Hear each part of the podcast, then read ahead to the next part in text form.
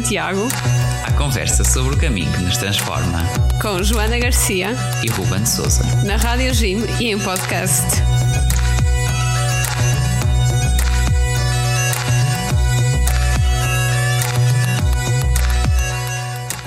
Olá, sejam bem-vindos ao Guerreiros de Santiago. Olá a todos, sejam muito bem-vindos. O vosso podcast e programa na Rádio Jim sobre o caminho de Santiago. E hoje temos aqui uh, uma forma de peregrinação diferente que uh, ainda não falámos e que para muitos até será um pouco desconhecida ou esquecida. Para nós também foi. E trata-se de peregrinar a cavalo. Sim, isto porque há aqui um projeto muito interessante a acontecer de tentar recuperar esta velha tradição de as, as, nossas tão conhecidas compostelas que que a Catedral de Santiago confere aos peregrinos são para as três formas de peregrinação tradicionais. Uh, as mais conhecidas, a pé e a bicicleta, mas também a peregrinação a cavalo, que é uma peregrinação muito antiga, uma coisa que já vem das, das origens do caminho de Santiago, e, e de facto há aqui um, um trabalho que, que, a nossa convidada de hoje e, uh, e, a federação da qual é presidente, que é a Federação uh, do Caminho de Federação Portuguesa do Caminho de Santiago, estão a desenvolver. Portanto, começamos aqui por dar as boas-vindas à Ana Rita, Ana Rita Dias. Olá, muito bem-vindo. Olá, tudo bem? Tudo bem, tudo bem. Muito felizes aqui por, por recebê-la e por uh, darmos aqui um pouco de destaque a este projeto que vocês têm na, na Federação para puxar de novo pela, pela peregrinação a cavalo, uh, coisa que pronto, é, é tão notável e, e de facto pode ser uma mais-valia aqui para, para voltarmos às raízes em relação ao, ao caminho. E começamos, como, como é habitual, por, por apresentar a, a nossa convidada, Ana, Ana Rita. A nossa convidada nasceu a 18 de outubro de 1979 em Massarelos, no Porto. É casada e tem duas filhas. Em 2000 entrou na Universidade do Minho, em Braga, no curso de Direito. É advogada em Vila Pouca da Guiar. Depois de ter sido deputada na Assembleia Municipal, é desde outubro de 2013 vice-presidente da Câmara Municipal em Vila Pouca da Guiar e é também presidente da Federação Portuguesa do Caminho de Santiago. Há mais alguma informação que queira acrescentar? Não, nós também só, eu também estou uh, a secretariar a Federação Europeia do Caminho de Santiago. Muito bem. Muito bom mesmo. Aqui Portugal em destaque também na Federação, é, é ótimo. Exatamente. E é, é, é, ótimo termos aqui esta, esta oportunidade de, de, falar consigo e de conhecer, pronto, em primeiro lugar, antes de entrarmos neste, neste vosso projeto sobre a, a peregrinação a cavalo, uh, conhecer um pouco sobre a, Federação Portuguesa do Caminho de Santiago, uh, portanto, da, da, qual a Ana Rita é presidente. Como é que nasceu? Que, que, como é que isto surgiu? Que atividades é que têm promovido isto tudo para, para valorizar o Caminho de Santiago? Exatamente. Portanto, a Federação Portuguesa uh, nasceu uh, da necessidade que sentíamos em Portugal de criar aqui um órgão comum onde todos os agentes que trabalham o caminho de Santiago estivessem envolvidos. Uh, neste caso, as associações de peregrinos, os municípios, a Igreja, o próprio Turismo Portugal, a Direção de Cultura também, todas aquelas entidades que de alguma forma já trabalhavam o caminho de Santiago, mas que estavam ainda cada uma para seu lado, digamos assim. Uh, e também como já representava a Federação uh, Europeia do Caminho de Santiago, portanto já tinha essa representação de Portugal na Federação Europeia, seria interessante uh, pensar num projeto global e que abarcasse mais agentes no âmbito da Federação Europeia. Então, em 2015 começamos o processo da criação da Federação, que se finalizou depois com a realização da escritura pública e a concretização desse projeto em 2019, portanto faz agora precisamente em maio, em 19 de maio fazemos quatro anos de existência oficial Parabéns. da Federação. Parabéns. Obrigada. E, portanto, desde esses quatro anos que temos vindo a trabalhar um, nesta sinergia e nesta sintonia com as várias entidades que já referi antes. Um, é evidente que tivemos aqui dois anos uh, parados, ou, ou, não foi parados, mas com menos atividade, uh, e, portanto, quando foi possível retomarmos. Exatamente, com a pandemia, quando foi possível retomar, retomamos uh, com várias atividades e começamos logo também com a, com a realização de fóruns, com a realização de colóquios, com a realização de workshops, que vocês também já, já têm momento e, portanto, nós fomos trabalhando no sentido de promover mais e dar mais ao caminho de Santiago. Uh, posso destacar aqui um, três atividades que foram importantes e que são importantes. Uh, temos sempre a celebração dos Dias Europeus do Caminho, também em sintonia e em, e em partilha com a Federação Europeia do Caminho de Santiago. Uh, Celebrou-se precisamente na semana passada uh, os Dias Europeus do Caminho, em que a nível europeu e nacional se promoveram várias atividades no Caminho de Santiago durante a semana, desde a música, desde as caminhadas, desde exposições atividades alunas ao Caminho de Santiago, portanto foi feito sempre uh, em sintonia e em parceria também com os vários parceiros europeus. Depois dessa atividade, uh, que também é uma atividade europeia, que também houve os dias da Europa e, portanto, houve aqui esta sintonia toda com os parceiros, tivemos também aqui um, um seminário que foi da Hospitalidade Jacobeia, em que a Federação criou um selo da hospitalidade jacobeia, em que eh, os candidatos podem eh, solicitar esse selo para que o seu alojamento seja reconhecido como um local onde os peregrinos podem pernoitar. Portanto, esse selo. Para albergues, é para uh, outro tipo de, de alojamento local. Exatamente, albergues, alojamento local, hotéis que queiram receber os peregrinos em condições especiais. Portanto, criamos esse selo, fizemos um seminário de apresentação e para falar um bocadinho também da hospitalidade jacobeia, os nossos peregrinos e as nossas associações de peregrinos também participaram, de forma a dizer como é que é acolhida ao peregrino, que é extremamente importante também termos esta informação. Depois tivemos também, mais recentemente, o primeiro Fórum Peregrino, que foi na Covilhã, um fórum que acolheu as várias associações de peregrinos nacionais, várias entidades da Galiza e nacionais também, que foram uh, partilhar algumas experiências e fazer algumas reflexões sobre o caminho, explicando também o que é o caminho de Santiago, como é que ele surgiu, o que é que se espera do caminho de Santiago, e portanto foram momentos de partilha muito importantes e muito interessantes, que hum, decorreu também muito bem, com muito sucesso e que esperamos voltar a repetir nos próximos anos, uma vez que de facto teve uma afluência um, bastante positiva uh, nestes dias em que o fizemos. E agora, claro, tivemos também a questão do workshop da peregrinação a cavalo, foi um projeto que já iniciou um, também, uh, começou a ser pensado há um ano atrás e temos vindo a levantar uh, informações e, e, e, e contribuições também para este projeto da peregrinação a cavalo. Depois há aquela parte mais burocrática da federação, a questão da preparação dos dossiês da certificação, a questão da sinalização, a questão do acompanhamento e respostas a peregrinos que às vezes nos procuram. Uh, portanto, é, é, uma parte mais uh, teórica, digamos assim, mas que também é importante e que também uh, trabalhamos no território de forma a poder contribuir positivamente para o caminho de Santiago. A Federação está assediada na Vila Transmontana de Vila Pouca da Guiar e por isso eu queria perguntar-lhe qual era o impacto e o potencial que o Caminho de Santiago tinha para a economia e para o turismo do interior do, do nosso país. Sim, de facto a Federação foi criada uh, aqui em Vila Pouca da Guiar, portanto nós aqui iniciamos este projeto e por isso também é que ela está aqui sediada, apesar de ser uma, uma uma federação nacional e, portanto, com vários municípios, a sede neste momento é aqui, eh, mas eu aqui referia que mais do que um impacto económico, que é muito importante para nós e é significativo também para, para a população local e para a economia local, eh, mais importante que isso é o impacto social que o Caminho de Santiago tem no, nos territórios.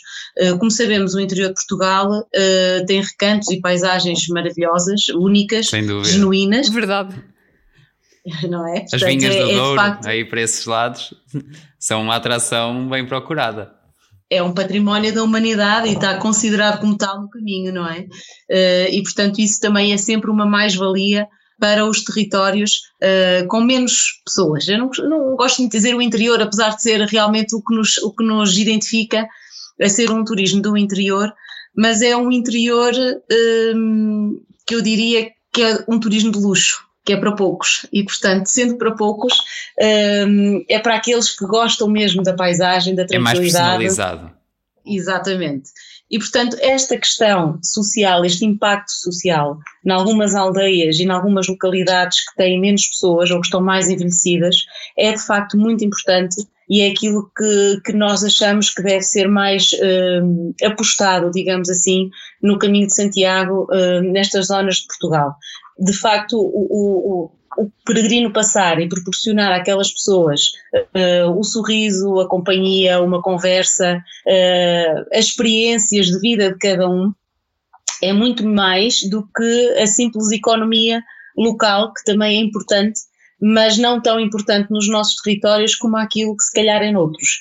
E, portanto, nós hum, pensamos sempre num caminho sustentável, num caminho para as pessoas e com as pessoas, e não um caminho de massas, que é aquilo que tem muitas vezes surgido e, e, acaba com a identidade do próprio caminho de Santiago. Portanto, é uma estruturação diferente do caminho de Santiago. Sem dúvida, de facto, as massas às vezes tornam-se exageradas naqueles caminhos que bem conhecidos e nas épocas altas, isso aí é, é inquestionável. E, e pronto, agora queremos, vamos agora dar destaque ao projeto que, que nos traz aqui hoje, que é precisamente o da revitalização da peregrinação equestre até Santiago.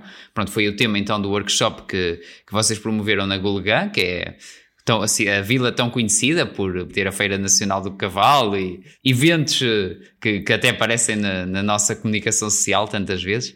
Portanto, eh, este projeto da peregrinação a cavalo, o que é que vos levou a criá-lo e quais é que são os objetivos?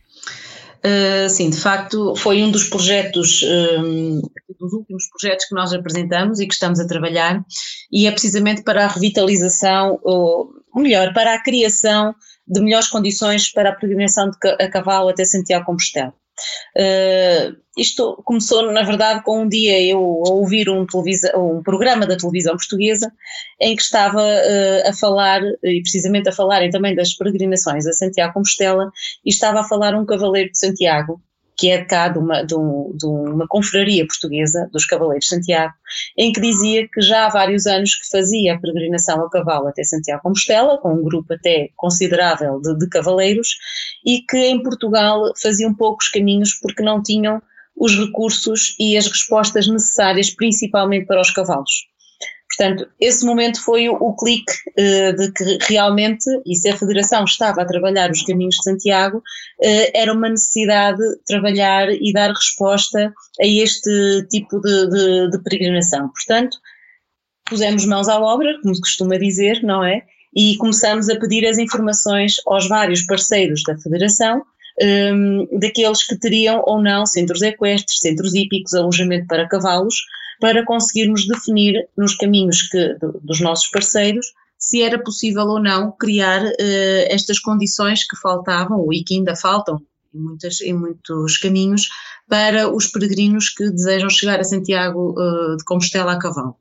Uh, portanto, nós começamos a trabalhar isso, começamos a recolher as informações e deparamos com a realidade que se quisermos apostar neste tipo de peregrinação, de facto temos em Portugal condições para acolher e dar uh, mais e melhores condições a quem está a fazer o caminho de Santiago a cavalo. Isto porque também somos um país uh, de tradição equestre, não é? Portanto, de, nós temos o Ribatejo também, que tem muitos cavalos e, portanto, tem ali, uh, o cavalo é, é, é, é a alma do Ribatejo e, portanto, só aí já vemos esta tradição e mesmo aqui no, no, Norte, cada vez são mais os centros hípicos, e para quem quer praticar esta modalidade, uh, portanto, acho que lá está, vocês também devem ter deparado com essa realidade, não é? Exatamente, eu estou a falar no Ribatejo porque sabemos que há ali muito, muita tradição de cavalo, mas é evidente que no Norte também temos. Aliás, esta confraria dos Cavaleiros de Santiago é precisamente aqui no, no Minho e, portanto, também está muito perto de Santiago e da Galiza e eles talvez uh, sejam aqueles que melhor conhecem estes traçados uh, da peregrinação a cavalo e, portanto, temos aqui, mesmo na zona centro do país, portanto, em todo o país nós temos centros equestres, centros hípicos uh, que podem acolher a peregrinação a cavalo e dar melhores condições ou as condições necessárias para chegar a Santiago Compostela. E, portanto, decidimos começar a trabalhar o projeto, que tem como objetivo principal eh, criar uma rede de parceiros e de respostas eh, com todas as condições para os cavalos e para os peregrinos eh, ou cavaleiros, eh, promovendo o caminho de Santiago eh, como um momento com o seu animal eh, e não aquele momento de, penoso, digamos assim, pela falta de condições para, para o, cavalo e, portanto, estarem ali a desfrutar do momento com o cavalo, um, uh, admirar as paisagens que temos por Portugal fora e, portanto, dar todas as condições uh, que sejam as melhores para, para chegar a Santiago Compostela a cavalo. A realidade dos peregrinos a, a cavalo remonta às origens do caminho de Santiago. Historicamente, como é que surgiu este fenómeno e como é que ele evoluiu até aos dias de hoje? Sente que há mais aderência por parte, por parte deste tipo de peregrinos? é assim, eu esses dados não, não consigo sabê-los com exatidão. Portanto, eu sei que de facto uh, a peregrinação a cavalo já vem desde a época medieval, não é? Portanto, o, o Santiago não foi só o patrono dos peregrinos, uh, foi também o protetor dos cavaleiros e reis. Portanto, foi, era Santiago uh, Sim, a imagem. célebre imagem do, do Santiago montado no cavalo a, a combater os, os infiéis, não é? Exatamente, Santiago Matamoros, que é também uh, uma imagem que temos muito espalhada aqui em, em, Portugal e em várias igrejas e, portanto, também é o oráculo de, muitas, de muitos territórios. Um, ehm, efetivamente, na época do ouro, de ouro das peregrinações, entre o século XI e o século XIII, uh, principalmente França, Itália, centro de leste da Europa, Inglaterra, Alemanha, Islândia e também toda a Espanha, chegavam a pé, a cavalo ou de barco até Santiago de Compostela. Santiago foi assim consolidado, ou era a consolidação, uh, como consolidou-se, digamos assim, como um centro de peregrinação internacional uh, nestes séculos e deveu-se precisamente a, esta união dos centros de poder ocidental. Uh, portanto, isto foi a coroa, o papado, as ordens monacais, portanto, as abadias e tudo mais juntaram-se precisamente para criar condições para estas peregrinações. Um, nestes séculos, uh, os peregrinos, e nesta altura os peregrinos eram assistidos também uh, por uma rede de hospitais fundados por reis nobres e burgueses uh, das cidades, eh, e portanto isso levou a que cada vez mais reis e rainhas e monarcas fizessem esta peregrinação até Santiago Compostela e, como é evidente, eles não iriam a pé, não é? Portanto, essa peregrinação era feita também a cavalo e, e, e chegavam um rei a pé não, não, não é nada que estejamos à espera. acontecer. Agora, de facto, a peregrinação a cavalo foi o que marcou essa altura uh, e, e, essa época da peregrinação. Portanto, foi evoluindo, uh, esta peregrinação a Santiago foi evoluindo uh, com reis e rainhas vindas de toda a Europa e que chegavam a Santiago a cavalo. Hoje, também, a entrega da Compostela pode ser efetuada a quem chega a Santiago a pé, a cavalo, bicicleta e também de barco, e evidente que o número de peregrinos a cavalo que chegam é também o mais baixo, também aqui excetuando o barco, porque só recentemente é que se começou também a trabalhar esta questão da, da, da chegada a Santiago Compostela uh, da via marítima, uh, mas uh, o cavalo também é, a chegada a cavalo é um dos números mais baixos que, que, que temos, ou é o número mais baixo que temos da, da chegada a Santiago. daí também acharmos que é necessário focarmos um bocadinho nesta peregrinação e revitalizar um bocadinho as respostas uh, para os peregrinos conseguirem chegar lá uh, a Santiago Compostela a cavalo. Muito bem. E nós, uh, isto de peregrinar a cavalo, para, exige muito mais planeamento do que fazê-lo a pé, que é só essencialmente pôr uma mochila às costas, ou, ou de bicicleta, também para quem está, está habituado, é, não, não é muito mais do que isso. Eh, porque o cavalo aqui precisa de comer, precisa de dormir. Então, quais é que são alguns aspectos essenciais que, que têm que ser tidos em conta quando se prepara uma peregrinação deste tipo? Sim, hum, de facto não é a mesma coisa. Isto é uma logística, eh, eh, acho eu, e portanto isto é a minha opinião pessoal, porque também ainda não fiz nenhuma peregrinação a cavalo até Santiago Compostela, mas entendo que é uma logística completamente diferente da de colocarmos, como referiu e bem, a mochila às costas e sair de casa e, e fazermos ao caminho. Portanto, aqui o peregrino não vai só consigo, mas vai também com um parceiro, que neste caso é um, um cavalo, que é um animal que precisa de e descanso ao longo do, do caminho. E, portanto, por termos noção destas necessidades, um, criamos este workshop também para ouvir aqueles que conhecem melhor que ninguém uh, os cavalos, as necessidades deles, tudo aquilo que é necessário para uma peregrinação segura e sem o sacrifício uh, do cavalo.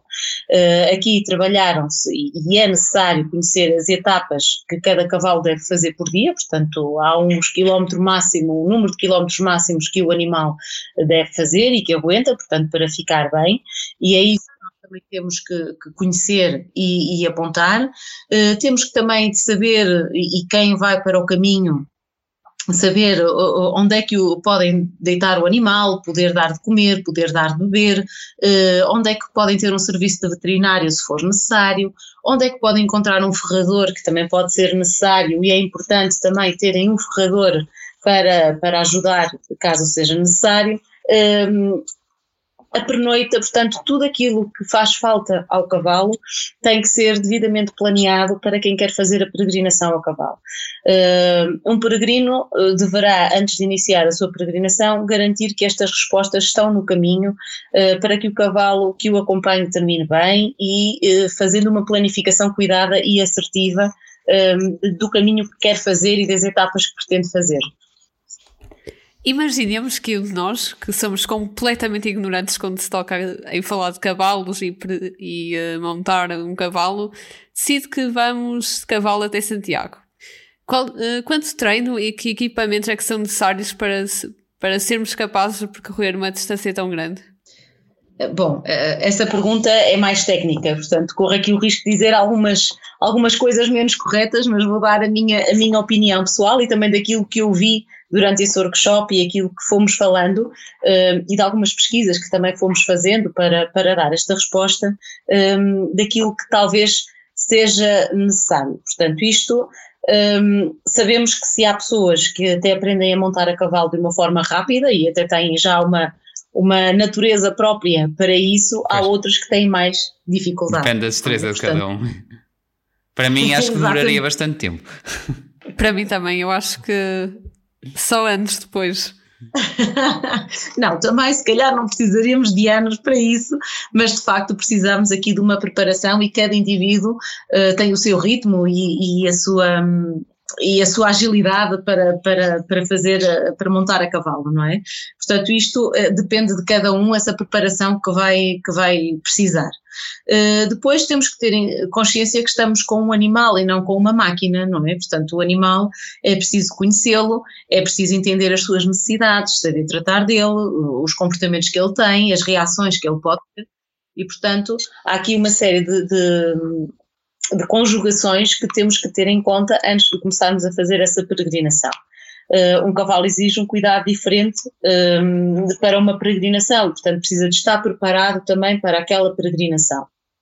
Uh, os equipamentos dependerão também de quem, de quem vai fazer a peregrinação e daquilo que pode precisar uh, durante a peregrinação. Evidente que também tem que se ter em atenção as mochilas e o peso que vai nas mochilas, porque neste caso, além do peso da pessoa, o cavalo terá que levar a mochila, se a pessoa o também for com mochila. Também.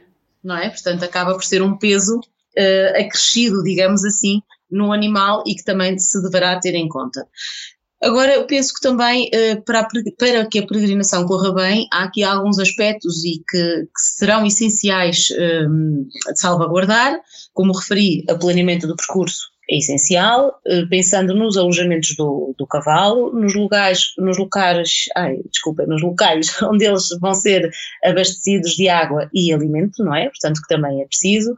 Outra coisa que também se falou e que é importante é o tipo de solo que temos para o cavalo uh, andar e os desníveis que esse solo pode ter. É, é mais complicado fazer um, uma descida do que uma subida e, portanto, saber também o grau de dificuldade dessa descida é importante. Sim, adaptar o caminho, certamente, ao trajeto. Exatamente. Portanto, é esse o trabalho que também se deve fazer, a conhecer o caminho e saber se efetivamente aquele caminho para o cavalo é, é, é aconselhável ou não, não é? Portanto, também para não causar lesões ao cavalo. Uh, Certificar-se, conforme referi também, que o cavalo está preparado fisicamente uh, para ter, uh, para fazer aquele trajeto ou aquele número de quilómetros, porque depende também do número de quilómetros que o cavalo vai fazer. Um, depois também fazer uma visita prévia ao veterinário é importante para saber se o cavalo está nas devidas condições para fazer o, o caminho para fazer aquela, aquelas etapas e também a documentação do cavalo, é importante acompanhar-se da documentação do cavalo, caso seja necessário, não é? Para comprovar que o cavalo tem, tem um dono e quem é o dono e, e os contactos também da pessoa responsável pelo animal. Depois também a questão, como já falei, uh, da, do, uh, das ferragens, portanto é preciso também uh, saber fazer uh, ou saber o contacto de alguém que possa ferrar o cavalo, se for necessário, portanto as ferraduras é importante, e depois ter o cuidado também com o tempo, ver se é possível ou não, se tiver um calor extremo, evitar andar com o cavalo em calor extremo, não é? Ou com muita chuva. Uh, portanto, tudo isto são um, planeamentos que devem ser feitos ao longo das etapas e no caminho para se planificar a coisa uh, e, o, e, a peregrinação como deve ser. Depois uh, também será necessário avisar a polícia local espanhola, portanto em Santiago Compostela, que irão chegar a cavalo isso é importante também eh, para que eles indiquem o horário em que o, o, os cavaleiros ou os peregrinos poderão ir até à, à praça eh, do Obradoiro para poder estar em frente à catedral. Portanto, há determinados horários em que podem estar e isso é importante também eh, dar essa informação. Portanto, há aqui uma série de coisas que é preciso ter em atenção, é preciso ter cuidado, é preciso planificar. Isto é quase como se saíssemos com um filho, não é? Portanto, Muitas burocracias. Exatamente. E muito, muitas questões práticas, lá está. Uh, pronto, já, já fui falando aqui um pouquinho da, das questões de todo o cuidado com, a, com, com o cavalo, com, na, na, questão veterinária, na questão de, uh, das ferragens e, e tudo mais. Uh, pronto, mas sabemos que há uma grande preocupação hoje em dia com, com o bem-estar animal e até há, há quem pronto, questiona a questão dos desportos equestres e, e tudo mais. Portanto, é possível garantir que, que de facto nós, uh, o cavalo com o qual se faz uma peregrinação, que está apto e que, e que a sua saúde, o seu conforto, pronto, não está posto em causa? Uh, de facto, também a preocupação da Federação em criar este workshop e também pensar nesta peregrinação foi um bocadinho também a pensar no bem-estar uh, do cavalo. Portanto, sabendo que há pessoas que fazem, é preciso dar a essas pessoas a informação onde é que podem tratar os seus animais e onde é que eles podem ficar. É assim, efetivamente, a, a, a Federação não pode garantir, ou, ou, quem está não pode uh, organizar, digamos assim, se não for o tratador ou o veterinário ou o dono do animal, não pode garantir uh, que o animal está apto. Por isso, por isso é que é importante também o veterinário fazer aquela avaliação prévia do cavalo, no sentido de ele poder fazer essa peregrinação, e é importante também nos restantes centros hípicos ou centros equestres haver um veterinário que avalia o cavalo quando ele chega, ou até se virem que o cavalo não está uh, bem ou que tem alguns sintomas que, que, que, levarão a concluir que não esteja bem. Portanto, é, é essa a preocupação que temos também, e por isso é que se quer criar esta rede de parceiros de forma a que todos eles possam trabalhar também nesta questão do bem-estar animal. Aliás, já há caminhos de Santiago em que são identificados como pet friendly, portanto que há muita gente que também gosta de levar os seus animais de estimação, não é bem o cavalo, mas também pode ser considerado, depende. Sim, já tivemos uh, aqui no, no podcast também o, o testemunho de, de, quem fez o, o, Pedro, o caminho de Santiago uh, com, cães. com cães, exato, que é, que é o Pedro e a Sara, de um episódio que podem ir, ir ver, uh, foi lá para janeiro que, que ele saiu. E, e sim, é, é importante esse, todo esse lado do, do acolhimento dos animais e de criar condições. Exatamente, por isso é que nós nos preocupamos também em ouvir quem conhecia. Um, daí é que a Federação quer criar esta rede, conforme referi, para que se consiga dar mais e melhor ao uh, animal, ao cavalo e também a quem está com ele, também ao cavaleiro, porque se há pessoas que têm experiência, há outras que não, e portanto têm que ter conhecimento de como fazer no caso de acontecer alguma situação um, menos esperada, não é? Portanto, para a sua segurança. Bem, uh, nisto eu gostava também de lhe perguntar uh, se já é possível fazer o caminho português a cavalo e que infraestruturas é que há para dar estes, apoio, estes apoios aos peregrinos e se, e se há, o que é que acha que ainda precisa de ser melhorado? Sim, já há caminhos portugueses que, uh, onde é possível fazer a peregrinação a cavalo. Ainda há pouco tempo saiu uma notícia um, do caminho da, da Gêrio dos Arrieiros, também ali na parte do Minho, uh, o caminho português central também já, já teve alguns testemunhos de peregrinações a cavalo, o caminho português interior também, portanto já há aqui uma série de caminhos em que de facto uh, há a peregrinação a cavalo, apesar de não ser uma peregrinação uh, tão forte como a peregrinação a pé ou de bicicleta, há efetivamente pessoas que fazem o caminho a cavalo. Uh, as infraestruturas, acredito que sejam aquelas infraestruturas que os próprios cavaleiros conhecem, não é? Ou pela experiência das suas atividades a cavalo, ou pela experiência dos amigos, portanto, não são, um, digamos assim, as infraestruturas do caminho, não é? Portanto, do caminho de Santiago. Uh, acho que aqui uh, é necessário melhorarmos essa sinalização, portanto, essa sinalética do caminho de Santiago um, para, para quem o está a fazer a cavalo. É necessário também dar mais informação aos peregrinos que o querem fazer, uh, nomeadamente com esta questão dos alojamentos, com a questão de, das condições em que o cavalo pode ser recebido, o tipo de tratamento que ele pode ter. Portanto, o criar aqui eu vou usar um termo um bocadinho turístico, apesar de no caminho de Santiago não ser muito apropriado, porque é um caminho cultural, espiritual, mas de facto, se calhar criar aqui um pacote de condições para o peregrino que, que, decide fazer o caminho a Santiago, eh, a cavalo. E, portanto, isto é, é preciso trabalhar e, e, informar mais. Eh, em Portugal será necessário trabalhar muito ainda. Muito bem. Uh, também há outros caminhos, uh, rotas para Santiago, onde existe esta realidade da peregrinação a cavalo. Uh, pronto, pelo que sabemos, o, caminho francês é onde isto é mais forte, ou onde existe mais, uh, mais peregrinos e mais, eventualmente mais condições. Agora, que inspiração é que vocês têm tirado dessa, desse trajeto, não é? E também de outras rotas equestres, mesmo aqui em Portugal ou no estrangeiro?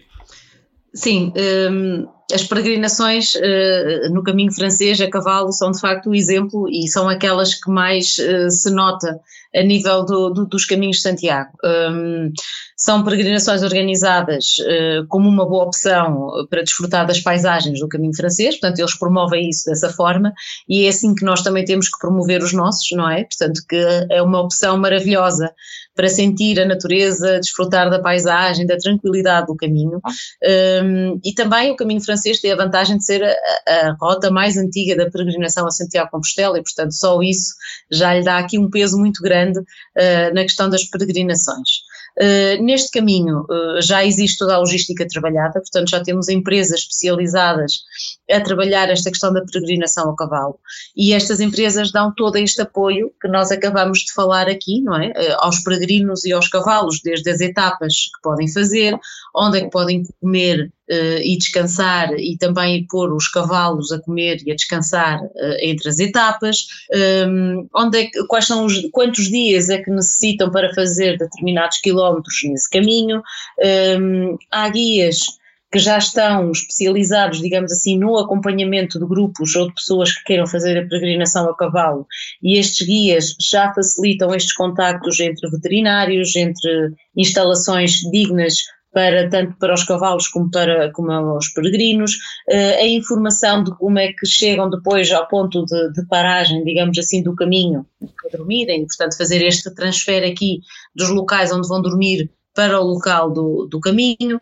Portanto, já, já há aqui uma série de respostas que facilitam esta peregrinação um, a cavalo e contribui muito para o bem-estar do animal e também de, de, quem faz, criando assim confiança não é? e segurança uh, nos peregrinos e, e, portanto, naqueles que querem viver esta experiência, digamos assim, e este momento.